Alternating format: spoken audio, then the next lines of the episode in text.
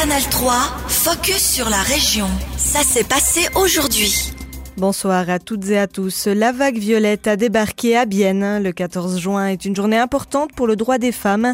Elle marque l'introduction de l'égalité homme-femme dans la Constitution. Aujourd'hui, des actions avaient lieu dans toutes les grandes villes du pays et dans de nombreuses entreprises, y compris à Bienne. Les participantes et participants ont revendiqué notamment du temps, de l'argent et du respect pour les femmes, un slogan du syndicat UNIA qui reste encore d'actualité en 2023. Au niveau communal, le comité d'organisation de la grève féministe à Bienne demande aussi la mise en place d'un poste de délégué à l'égalité. Marie Meuchler, membre de ce comité, explique au micro de Lyndon Viglino en quoi cela consiste.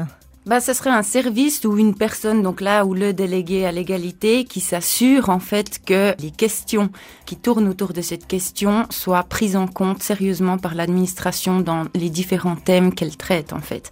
Et puis ça servirait aussi si une personne se sent harcelée sur son lieu de travail, etc à qui elle peut parler, si ce n'est à un délégué de l'égalité qui est compétent et formé pour répondre à ces questions. Un poste qui n'existe donc pas encore au niveau communal, mais à d'autres échelles, il, a déjà été mis en place. Effectivement, donc euh, il existe le bureau de l'égalité au niveau du canton de Berne, il existe au niveau euh, fédéral, mais dans, dans bien des villes en fait de Suisse, il existe aussi un tel poste. Jeux, plaisir et sécurité autour du vélo, c'est la devise de l'événement Kids Bike Challenge organisé par le TCS. Chaque année, une journée d'éducation routière nationale est organisée avec les corps de police cantonaux. Aujourd'hui, c'est au tour du canton de Berne d'accueillir l'événement dans la ville de Bienne à la Tissot Arena. Le but étant de sensibiliser les enfants aux dangers de la route en leur apprenant à se comporter dans la situation avec un vélo au milieu de véhicules motorisés. Des postes avec des exercices particuliers répartis sur le terrain de la Tissot Arena sont mis à disposition des jeunes conducteurs. Ils peuvent aller les essayer librement de manière ludique.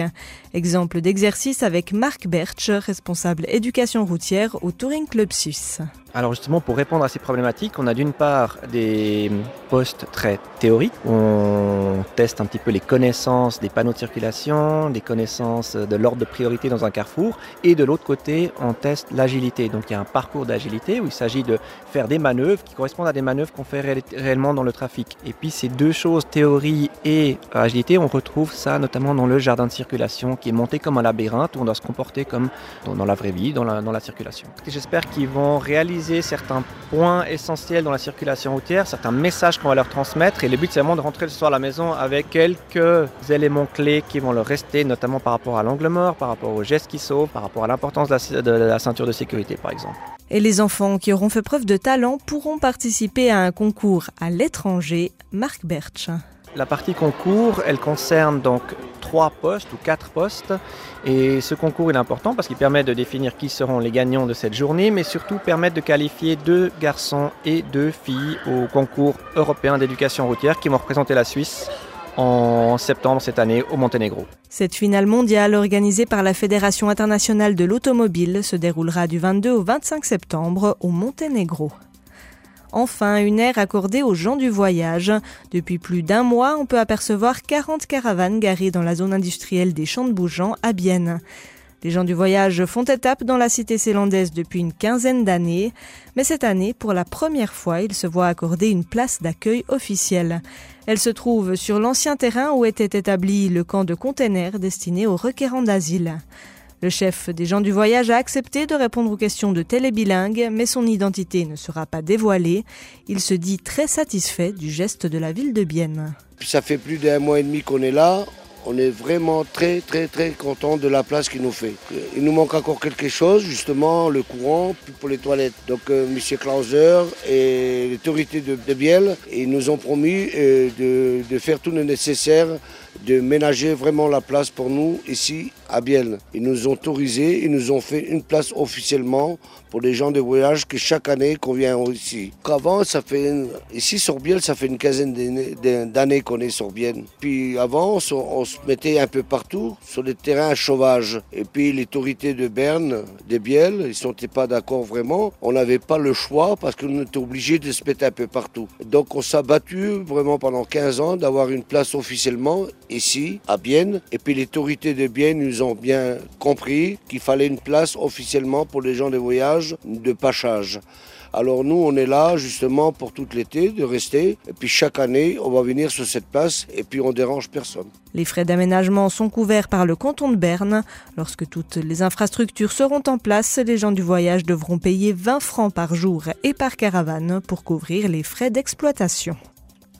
Une page se tourne pour Étienne Dagon, le chef du service des sports de la ville de Bienne quitte ses fonctions après 9 ans de loyaux services. Ce Biennois pur souche n'est pas seulement connu pour son engagement envers sa ville, mais aussi pour sa carrière d'athlète en natation. Une carrière qui l'a mené jusqu'à la médaille olympique en 1984 à Los Angeles. Il est également à l'origine du gala Bill Bien Talent, très apprécié de la population. Neuf années bien remplies dont l'ancien chef du service des sports se dit satisfait. Retour d'Étienne Dagon sur cette carrière à la ville de Bienne au micro de Maëva Plénès. Je pense que c'était un privilège de, pouvoir œuvrer dans le sport dans ma ville natale. Moi, je, suis un, un biennois de cœur et puis euh, je pense qu'au cours de ces 9 ans, on a, on a bien fait progresser les choses. Et en tout cas, moi, j'en suis très satisfait. Justement, le municipal, dans son communiqué, souligne la mise en place du gala des Bilbien Talents, dont vous êtes à l'origine. C'était important pour vous de soutenir la relève? Ce n'était pas seulement soutenir la relève, c'était arriver à, réunir une fois par année la famille du sport pour non seulement euh, honorer les lauréats, mais aussi dire merci à toutes ces personnes qui œuvrent dans l'ombre, tous ces gens bénévoles. Et je crois que c'était une belle réussite et ça faisait très très plaisir à, l'ensemble des acteurs du sport biennois. C'est quoi votre plus grande fierté à Bienne? Je dirais, c'est d'avoir pu faire bouger euh, toujours plus d'enfants, d'avoir organisé des camps multisports, parce que je crois que le sport c'est la vie, le sport c'est l'avenir, les enfants c'est l'avenir, donc je crois que c'est, c'est ça qui me reste le plus. C'était Étienne Dagon, ancien chef du service des sports de la ville de Bienne. Retrouvez son interview complète sur ajour.ch. Canal 3, focus sur la région. Aussi disponible en podcast sur Spotify et Apple Podcast.